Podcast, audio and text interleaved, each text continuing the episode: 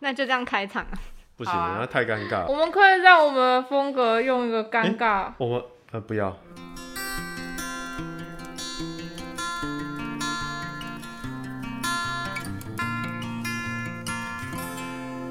大家好，欢迎来听咱的田中的设计师，田间设计师，我是田尾周杰伦。我是台更九号，我是陈珠，我是吉亚Ben。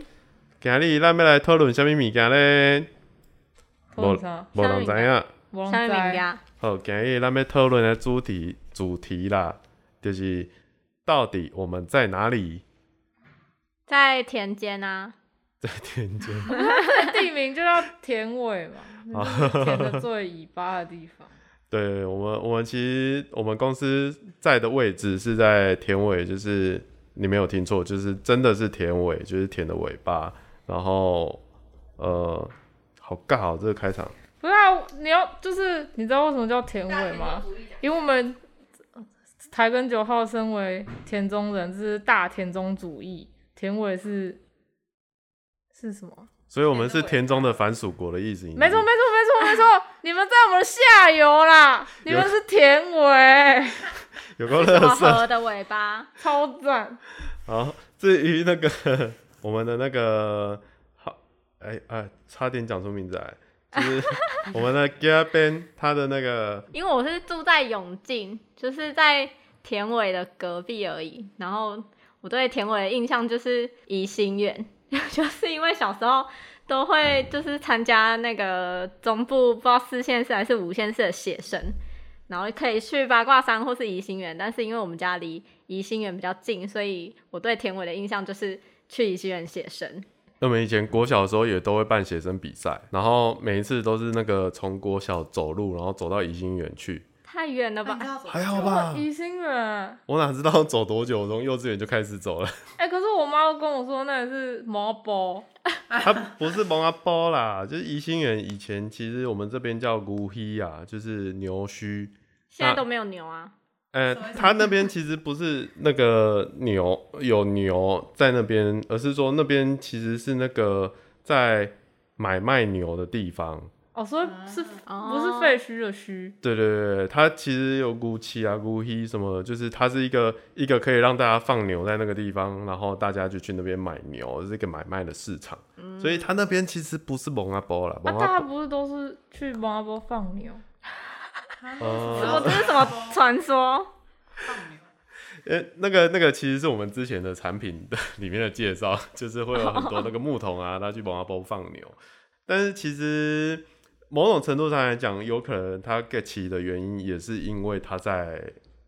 那个蒙阿波旁边，然后大家都带牛去那个地方，有可能啊。因为其实呃，大家之所以会把牛带去蒙阿波里那边去放羊的主要原因，是因为说就是呃。那么个地方人烟稀少，所以就是会有很多就是杂草丛生的现象。那牧童呢，为了就是要节省他的那个食粮的费用之类的，那他们就会把他们的牛到带到那个地方，就是到处放牧。那刚好就是在文化包户町，就是呃，它的牧草非常非常的丰富。那营养比较多是不是也嗯，对，应该说食物比较多 啦，哦哦，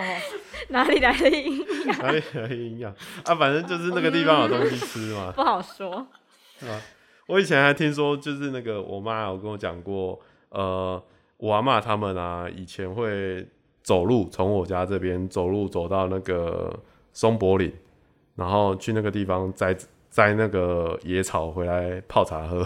野 草哦可，是可以喝可以很喝远呢、超远的，就是呃，我觉得这个东西非常非常有趣，就是我就我就问我我妈说啊，为什么说我们这个地方也有野草？他们要大老远地跑到那个地方去摘野草。那、我妈跟我讲的讲法是说，呃，那个地方就是有可以喝的野草，就对于以前的人来讲，就是他们资源非常非常的呃不丰富，所以他们其实变成，如果我今天要获得某项资源的话，都必须要移动非常非常远的距离，就相较于我们现在来讲，它的距离会远上很多啊啦。哎、可是我以为青草茶这种东西就是在附近摘可以嗯喝的来煮哦、哦，这个东西很有趣，就是我后来看到了一则采访，这采访就是内容跟我妈跟我讲的这个阿嬷的故事非常非常有关联性。就是在田尾里面有一个人，他是专门在种一个东西叫做白鼠曲草。他种种这个白鼠曲草的目的呢，不是为了要拿来做菜，或者说是拿来做什么样子的园艺植物。他说他很久很久以前听到山上的朋友说这个东西可以喝，他就把它就是带回来喝，然后喝完之后呢，觉得哦身体都变健康了之类的等等，反正这个草药的东西都会讲类似的话。但是呢，在我在听到这个故事的时候，我想到的是我阿嬷这个故事， 就是我阿嬷到山里去摘草来喝。那那个在田尾种这个鼠菊草的那个大诶、大哥，他还讲说，就是那个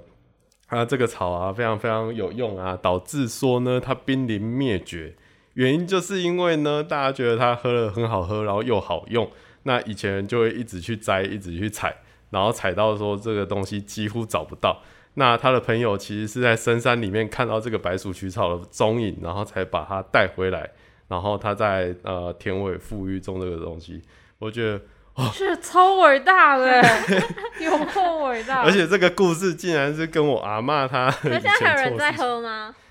呃，他努力的在推广啦，我不知道说有没有可是每在。个地方的青草茶是不是成分都不一样？呃，每个地方的青草茶应该都会有不一样的需求啦，比如说像我们在种植的作物，其实，在平地大家可能觉得还好，但是我后来有耳闻到说，就是山上的朋友们啊，会把它拿来做壮阳的草药茶。什么什么什么哪一个？哪个？你你想知道啊吗陈世 忠？非常有兴趣。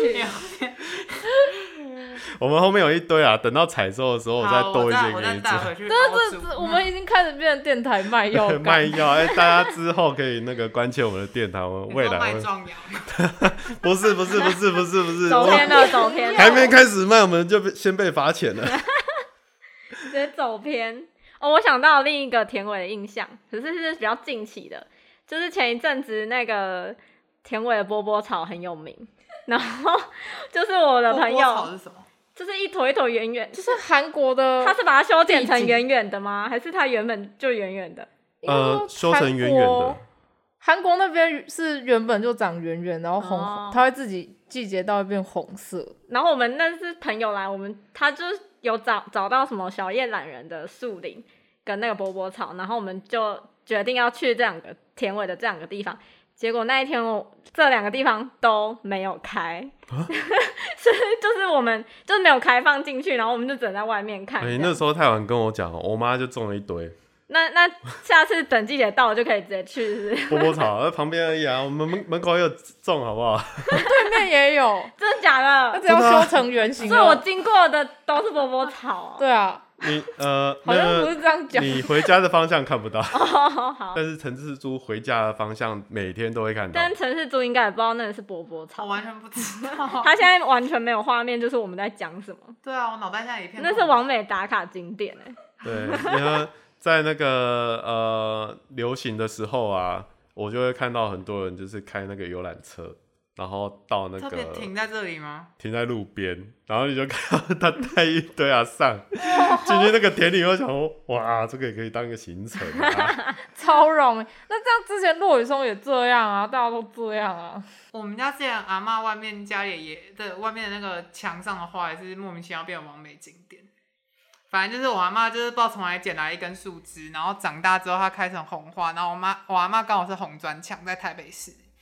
然后就后来有一天我她因为外面都停我的机车嘛，然后有一天我要去牵车的时候，然后就一就两三个王美坐在我的机车上，我想说他们在干什么，他就靠你要过去坐着收我钱欸呢、的机车靠着我阿妈墙，然后在那边这样拍照，然后拿那个花杖，然后发自己的脸旁边，我想说你神经病吗？你要过去收钱啊！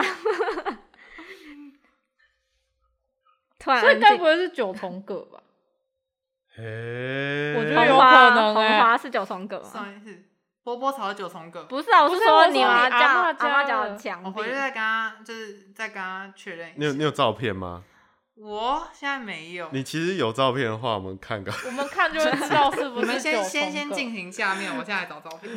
就是讲到九重葛，我们要请我们七里香之子讲一下田尾的九重葛。这个东西其实非常有趣，就是关于田尾为什么会变成公路花园，其实跟九重葛非常非常有关系。就是呃，在大概清朝的时候啊，田田尾有一个人，有一个有为青年啊，他跑到那个我们的对岸去呃旅游。那旅游的时候呢，他就看到一个朋友介绍他一个植物，他觉得这个植物非常非常漂亮，所以他就把它带回来，就是台湾，然后在台湾种植。那种植的地方其实就是在我们天惠公路花园里面。然后他第一年的时候，他就成功的把这个植物把它富育，然后让它就是可以在市场上贩售。结果呢，大家非常非常喜欢的这个植物，那这个植物就是九重葛。那从此之后呢，就有很多人去捡他家的那个九重葛枝，然后到处乱扦你这样插看得出来 吗？啊，就应该是九重葛吧。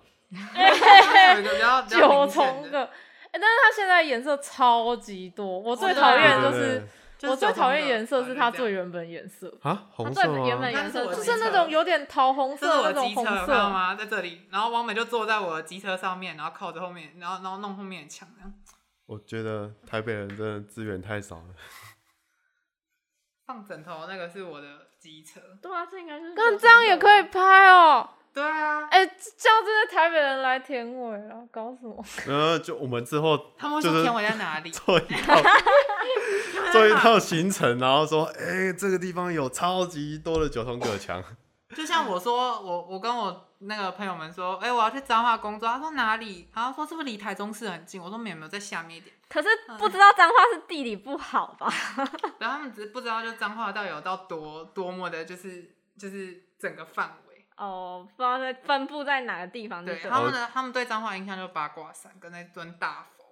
一北彰 化，对啊，就北彰 化一我们是南彰化、哦，资源分配不均呐、南彰化你叫得出什么地方？鹿港也不在南彰化， 对对对对对，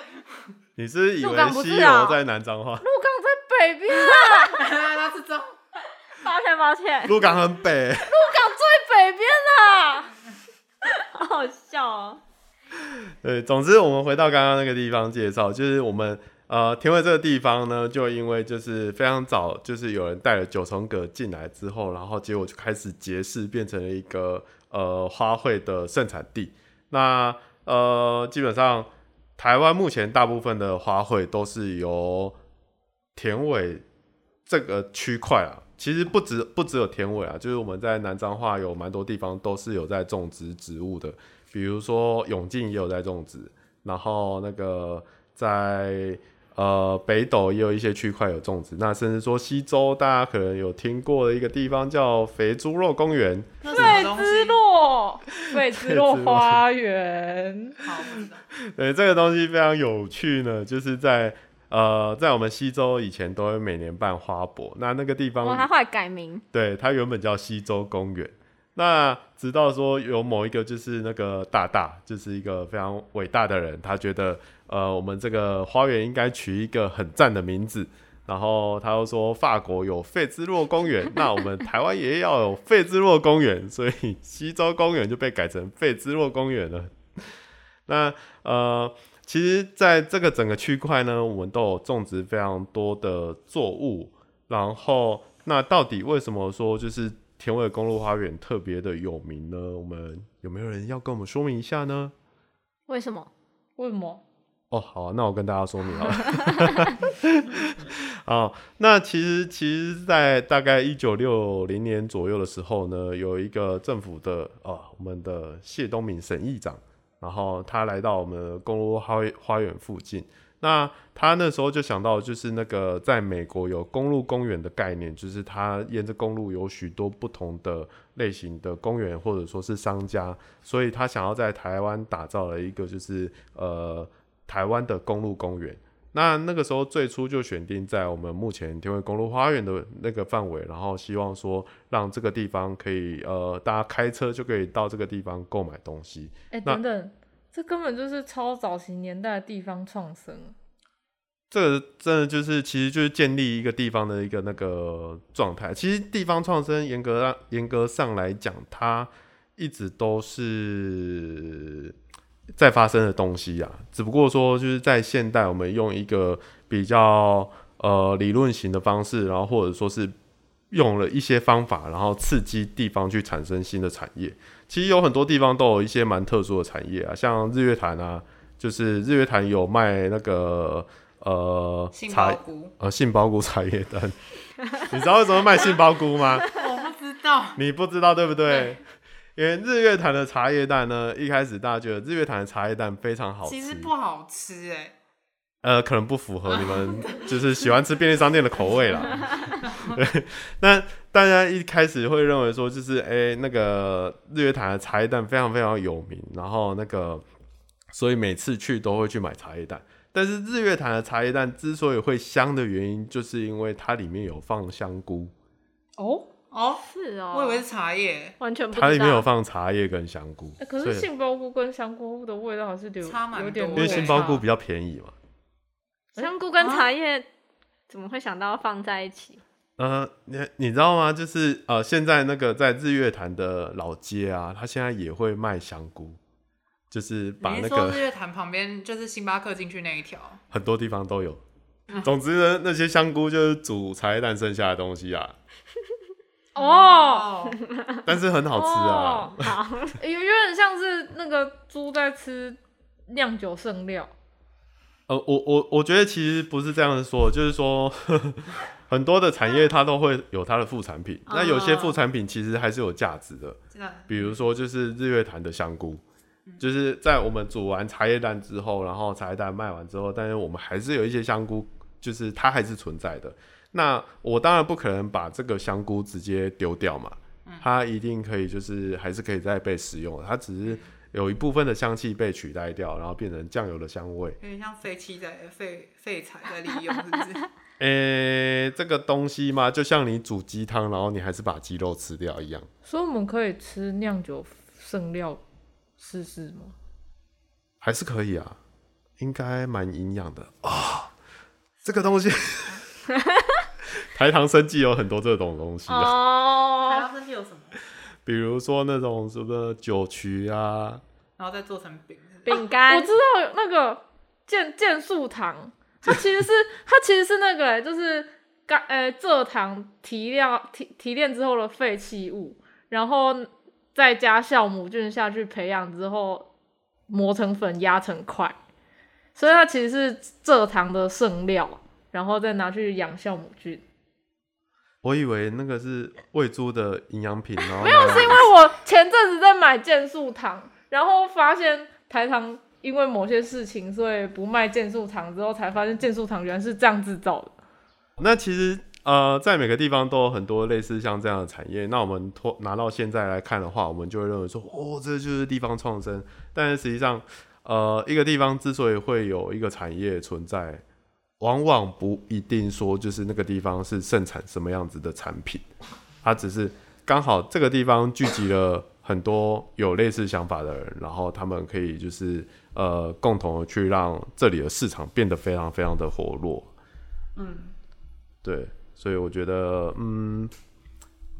好啦，也是可以算地方创生，但是其实这整个东西可以回推到另外一个脉络，就是说，呃，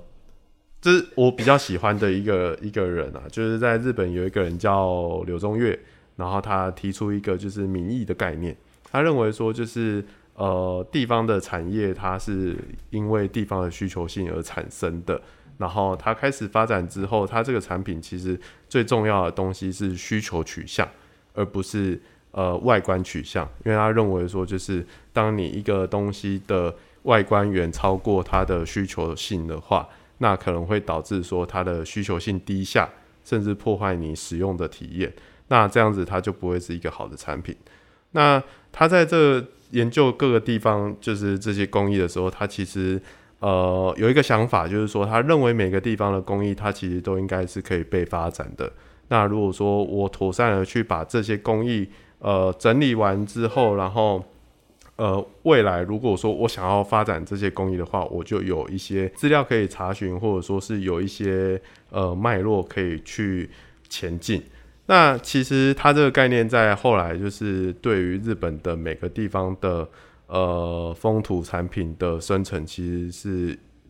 给到非常大的帮助。因为他在提出这个概念的时候，日本那个时候正是呃非常崇洋媚外，认为说就是海外的东西比较好，然后日本的传统文化是比较落后的东西，所以他们不停的去呃汰除掉他们过去的思想或者说是工艺，然后呃让呃新的知识进到他们的呃文化里面，然后甚至说改变掉他们原本的文化的脉络。那在这样子的状况之下呢，就是柳宗悦认为说，诶、我们应该要保有，就是每一个地方它应该保存的这些文化跟特色，然后呃，唯有这些东西，它才可以成为未来的就是一个呃，可以，嗯，他那个时候其实还没有贩售概念啊，就是他是觉得这个东西是有一个价值存在的，那他必须想办法去保留这个，甚至是宣扬这个观念。然后让大家愿意保留自己的文化。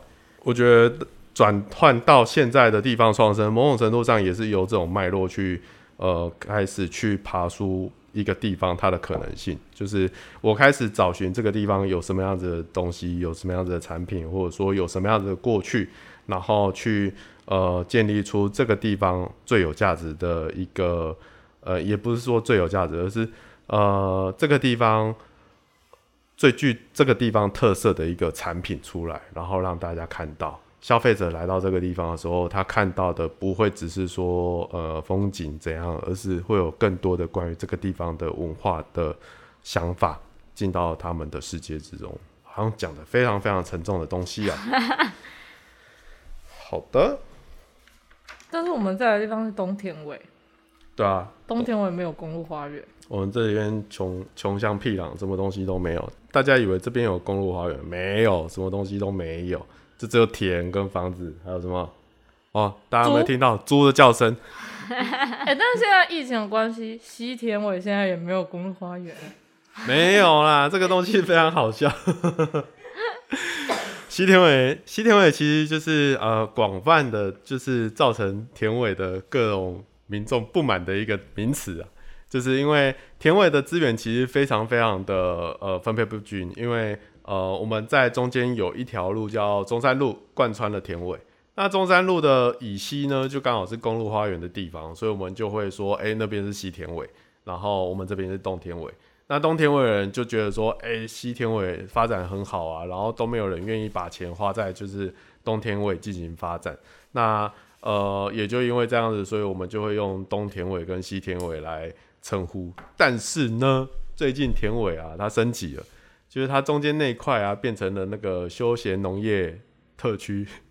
这个地这时候就出现了一个新的名词，叫做中田尾。 为什么要区分呢？ 你你们最后会被分裂，不是 就拆一个小小的田尾，然后这样分三彰化块。分南北，田尾要分北中南，对，重点是 很好笑的是，是东西那中。如果说我们多了一个中田尾，就表示说我们原本的西田尾它分裂成两块，啊，不是说靠东田尾吗？就那个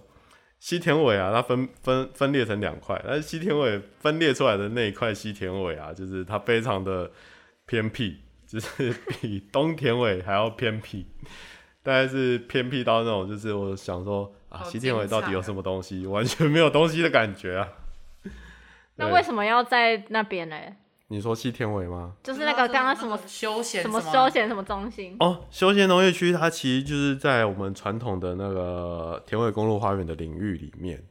哦，对，也就是说，它现在田尾公路花园它变得越来越兴盛了。那呃，所以在中间那一块人就说：“哦，我们不是我们不是西田尾啊，我们是，他把它精致化啊，天天龙人啦，天龙人就是长出来的 田尾中的田田龙人。尾田尾天龙人，大家要猜那个地方的农地一平多少钱吗？我不知道农地对啊，普遍价平格均价是是多多少钱？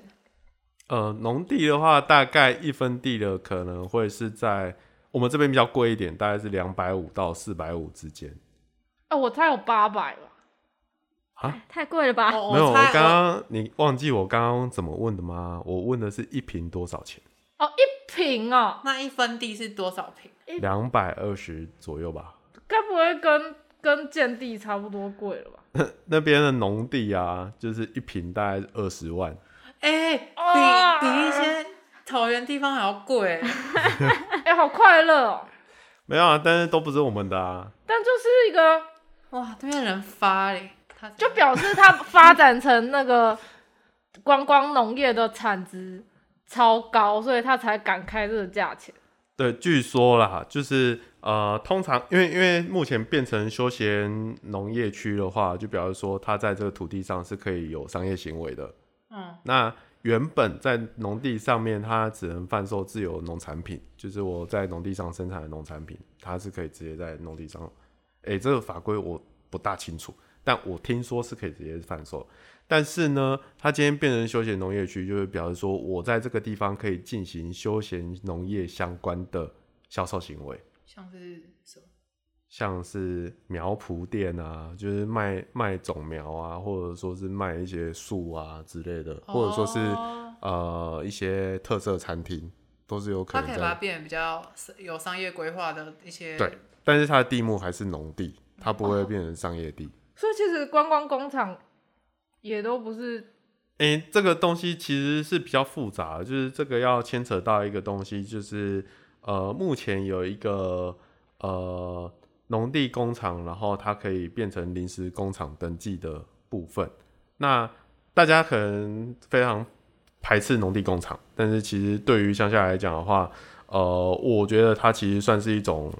历史共业吧，就是以前开发布了这样子的法令，然后让大家可以在呃自己的家中去成立工厂。但是到了现在，我们必须呃想说，诶，如果说我把这个工厂移去工业区之后，工业区的容量够不够？那再来就是说，呃，移去工业区就表示说，在地的这些原本的就业的呃人口，它必须移到工业区去，那反而会导致说地方的人口流失。那其实我想也是因为这样子，所以政府其实非常害怕触碰农地工厂，就是直接把它去除掉这个问题。那到现在就是它演变的一个就是临时工厂登记的部分。那临时工厂登记的部分，它其实还是会跟工厂要求说你必须要缴税金，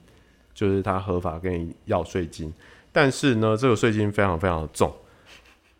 就是有很多的农地工厂，大概呢税金可能一个厂一年大概缴了十万块左右的税金吧。那其实就把它当成抽环保税就好了。我我觉得这个东西会有一个问题，就是说有的工厂其实是是零废牌或者说是低废牌的工厂。那如果说这样子的工厂，它基本上如果说你硬要说它不环保，其实很难讲这件事情。就比如说我今天这个工厂，它是专门在做纸箱装订的，它的过程当中它并不会就是排任何废水进到农田里面。然后，但是呃，你要硬要讲说它会产生污染，它其实是呃会有非常大的问题。所以目前的农地工厂的政策，主要的话会把低废牌跟零废牌的工厂放在非常后面的次序，它会主主呃主要去呃辅导，然后加快他们离开的，会是以那个高污染的工厂为主，甚至说高污染的，它可能就不会发给他临时工厂登记的部分。对，哎、我之前住在田中的工业区旁边，就是工业区旁工业区的工厂是真的很可怕的那种，就是跟大家所谓的农地工厂还是有落差。就是农地工厂，大家会觉得污染很重，但是其实你经过农地工厂，不会有什么味道，也不会有什么颜色的水。但是在工业区那里，就是那时候我跟我妈骑机车，我妈会载我上下学，然后机车经过就是会直接闻到工厂排出来的很很酸很重的那个味道，就是这个让我想要讲那个那个永进的故事。永进永进有什么还没故讲事？完还没讲完那里还有颜色的水是不是？就是你可能会看到有颜色的水，但是主要是那个味道很重，因为他们把污染高的移到工业区了嘛，然后那是染整厂，所以它味道会很重。就是我之后长大之后，在梦里面我闻到，我还是会闻到那个味道。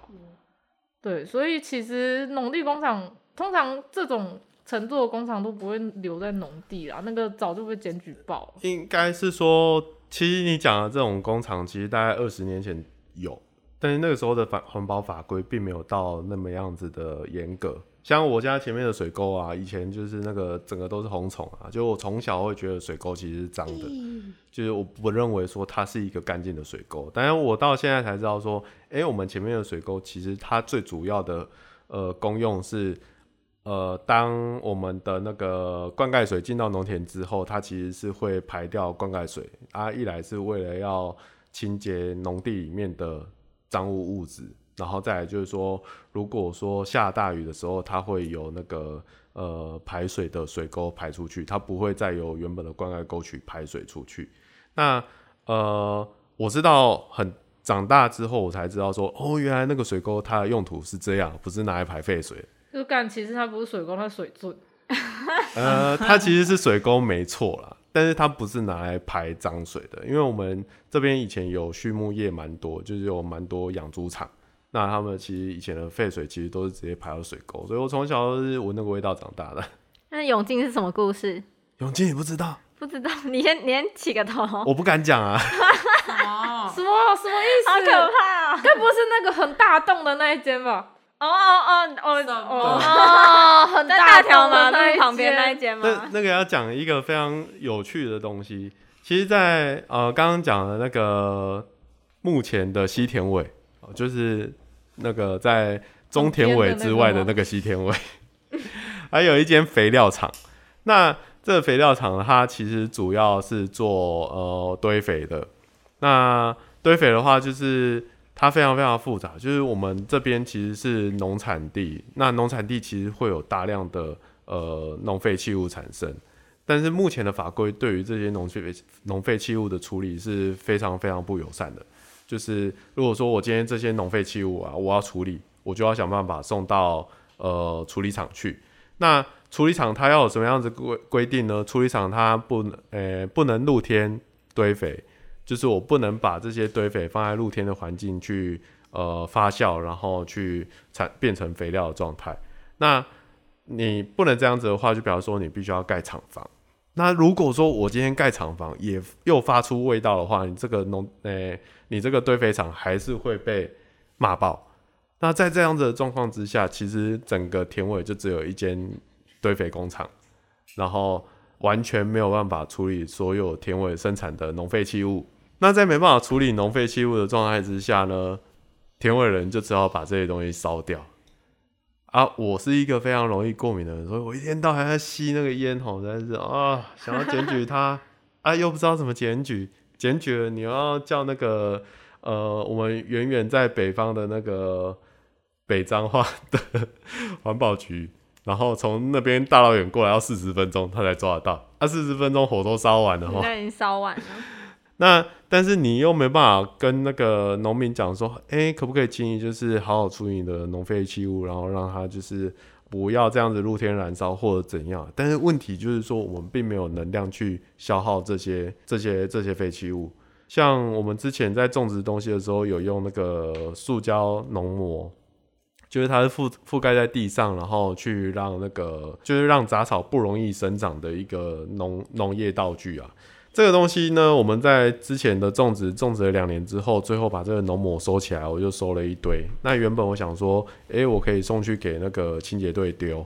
就是让清洁队清掉。结果那个清洁队跟我讲说，他们不收这个东西。那这下尴尬了，这个东西又堆在我家。然后我某一个礼拜出差回来的时候啊，我妈就直接问我说：“诶，你有没有闻到一些奇怪的味道？”然后我说：“哈，怎么了吗？”然后说：“哦，你爸把那个布烧掉了。”我 说：“啊， 吓死了！而且呢， 这个东西很恐怖的，就是因为我们有试着要把这些农抹丢进去垃圾车里面，那垃圾车就把我们就是做记号，然后每次经过就是要看我们的垃圾里面有没有偷塞这些农抹。哦，哎、那清洁队不收，那到底要送哪里？呃，它其实这个农抹处理方式有两种，一种是你委托就是那个花卉产销班，就是呃应该说生产合作社，然后生产合作社累积一定量之后呢，请清运的厂商过来收。那再来呢，第二种方法就是你在家里堆到一定量之后呢，请清运的厂商过来收。啊，堆到一定量要堆多多少？我不知道，可能几公吨吧。没有地方放哦。请环保局什么之类的。没有没有没有，我后来呢，因为我原本是以为就是清洁队会收的，就我去查了之后发现呢，它有明文的写说就是要请哪些呃回收单位来帮忙收。那这些回收单位全彰化大概只有三间吧，那最近的大概是在和美吧，距离我们这边也是大好美哦也很好远啊怎么都在北彰化那。对，那所以其实这个东西非常非常难难以难以处理，但是实际上农民又需要它，因为呢，大家可能想说，哦，铺一块塑胶在地上非常非常不环保，但是你要想一件事情，撒农药才不环如保。果说今天对，就是如果说今天这个地方没有铺这个农膜，你一直长杂草的话，它这些杂杂草必须要撒农药才能去除掉，这样子更不环保。我知道，这时候大家就会说你不会用手拔，你们来拔，你你们来吧，们来拔，国真军的啊是来拔。国军。 我觉得拔草是个技能 哦。那个什么，哎、我记得屏东那边好像国军每次都会有，每年都有敦木啊，帮忙收对洋啊葱。哎，好棒 哦！哎，所以我们可以请附离附离近岛也住会，离岛的国军我记得也会帮忙拔杂草什么之类的。哦，我们应彰化该需要跟国附军近的国军营营地然后来那田个中吗帮忙。对啊，对啊，对啊，对啊，对啊。他们擅长的可能是炮兵吧。哦，对哦。有意无意的就可以帮忙拔杂草，我也不知道 啊。可是我们这边是炮兵比较 多。哎、对啊， 他们都是炮兵营的。哎、对啊，就是那个陈志珠前前阵子就是下雨，他以为那是雷声，然后我们跟他说不是不是，那是在那个叫什么打炮的声音打炮，听起来怪怪 的。听起来很怪。没有啊，哎、那个真的是，我觉得打炮这个东西算是近年来歪曲掉的一个讲法，因为以前我家这边就会讲说，哎、炮跑啊，啊也没有怎样啊、就打炮， 啊，就就真的炮声 嘛，它就是一根管子，然后砰没有在开车哦。砰。哎、那个炮兵啊， 这样，炮我兵真的我之前住不是家里住田中公园出去那边吗？那炮兵就是在我们家那边，就是呃，他们有我们家那里有三个那个炮厂。嗯，然后就是旁边都是牧草，因为那那里那条路叫洛农路，然后有两家养乳牛的嗯养养乳牛的那种，然后所以附近全部种的都是他们用的牧草，但其实牛吃那些不够，他们额外还会再进牧草。总之，那炮兵炮兵的那个区块就在那一堆牧草里面分成三区，然后很嗯分散，所以就是有时候假日就会很近听到砰一声，他们他们就在练习。呃我听说有一些落农会把那个牛带去那个靶场里面，干嘛那？你有没有被吓死吗？那个靶场也没有多大，就是那干 嘛？一啊 他块就是石子地。他就是把牛带到那个靶场前面，然后被打死，然后国军赔。哈，见的好坏太啊！那个了。因为呃，我长大到现在就只有看到他们会开车去收牧草可，是靶场怎么进去啊？没有，他就没有，他其实没有很严格，对对，对对哦他对，就只是几个栅栏，他然后中间他会是铺通知碎石子而已因。为他会通知说这个地方可能什么时候要打靶，然后请哦大家不要进去、啊。嗯但是那个那个地方平常是没有作用的，所以他就会就是开放让大家进去，就是让牛吃草之类的，跟我当兵就的其个实靶那里也场没有不一草，样那边都是碎石对。吧、啊靶场通常都这样啊。 就啊然后只有听说有一些地方会带 带牛去放，好坏哦，就附近不是稻子就是牧草啊哎、，可是我真的在当兵的时候有除过草、欸，而且是很传统的那一种，就是拿那个拿那个那叫什么镰镰刀刀小镰刀，然后加那个就双手我们就这样拔，然后这样割，然后这样拔了一哎两、三个礼拜吧，就在拔同一条路。那根本就可以请那些炮兵帮忙收割牧草啊。然后我国小就在拔草，呃我们国小也会拔草，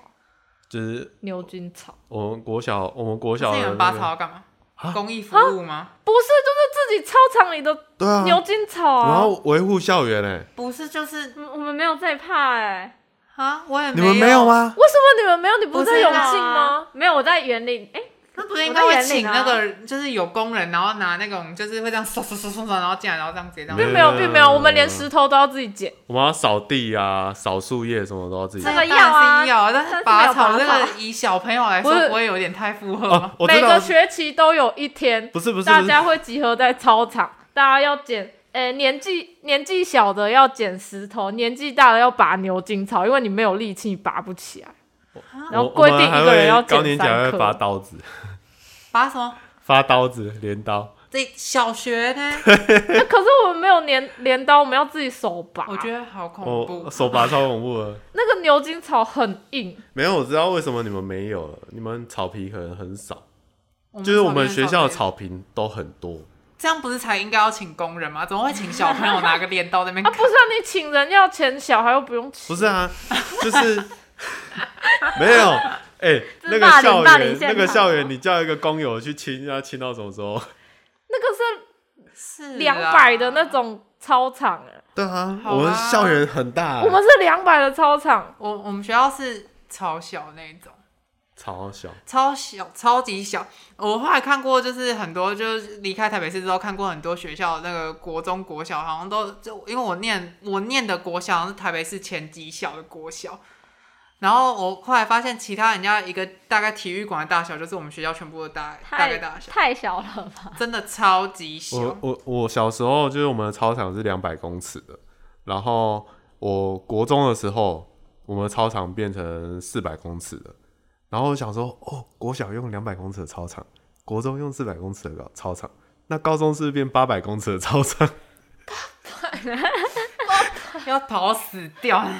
那个一次提示能测完就就这这两就一圈圈而已欸欸，就一女女生一圈还好吧？哟，很。累，好累哦。对，然后我想说，哦，所以大家的操场都这么大吗？然哎、等后等，那所以就是呃，国家级选手就会用到一千六的操场，哦没有一千六啦，可是大学 就有一千六了，哪 有？依照老板哪一天啊逻辑啦，大安森林公园了。我小学操场好像只有一百五，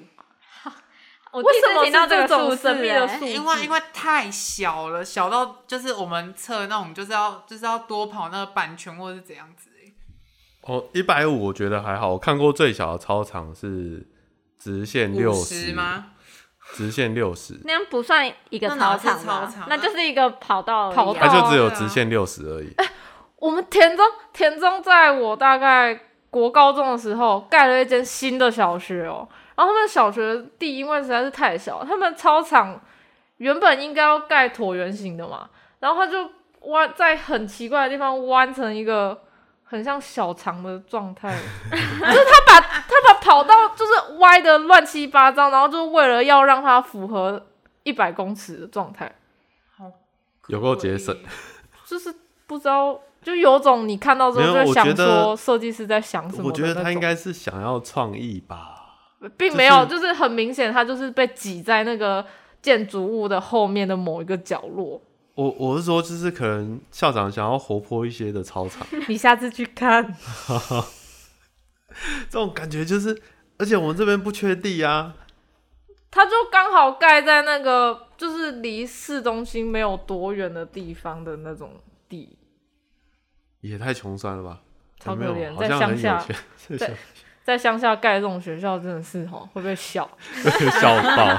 哦，哎、你们的礼堂跟我们的教室一样大，我们的礼嗯堂哦，我们礼堂认真蛮小的欸。刚好我国我国中跟哎、我国小跟高中都是念台北市前几小的国小跟高中，然后我们的礼堂是没有办法办毕业典礼的。哈，我们我们毕业典礼是是要去外面，就是跟其他武装还大学借礼堂办，因为我们我们的毕业典礼好像只能塞下大概不到一个年级的人吧。我以为礼堂嗯是差不要多有都这样办吧法容纳所有年级的人，哦，不是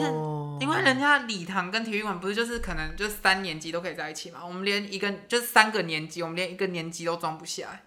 那那个礼堂可以拿来干嘛？就是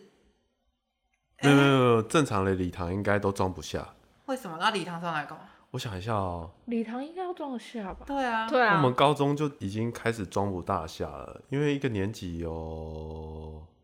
有六百人呢、哎、可是你想想，我们我我的那个时，我们高中一个年级也才我们大概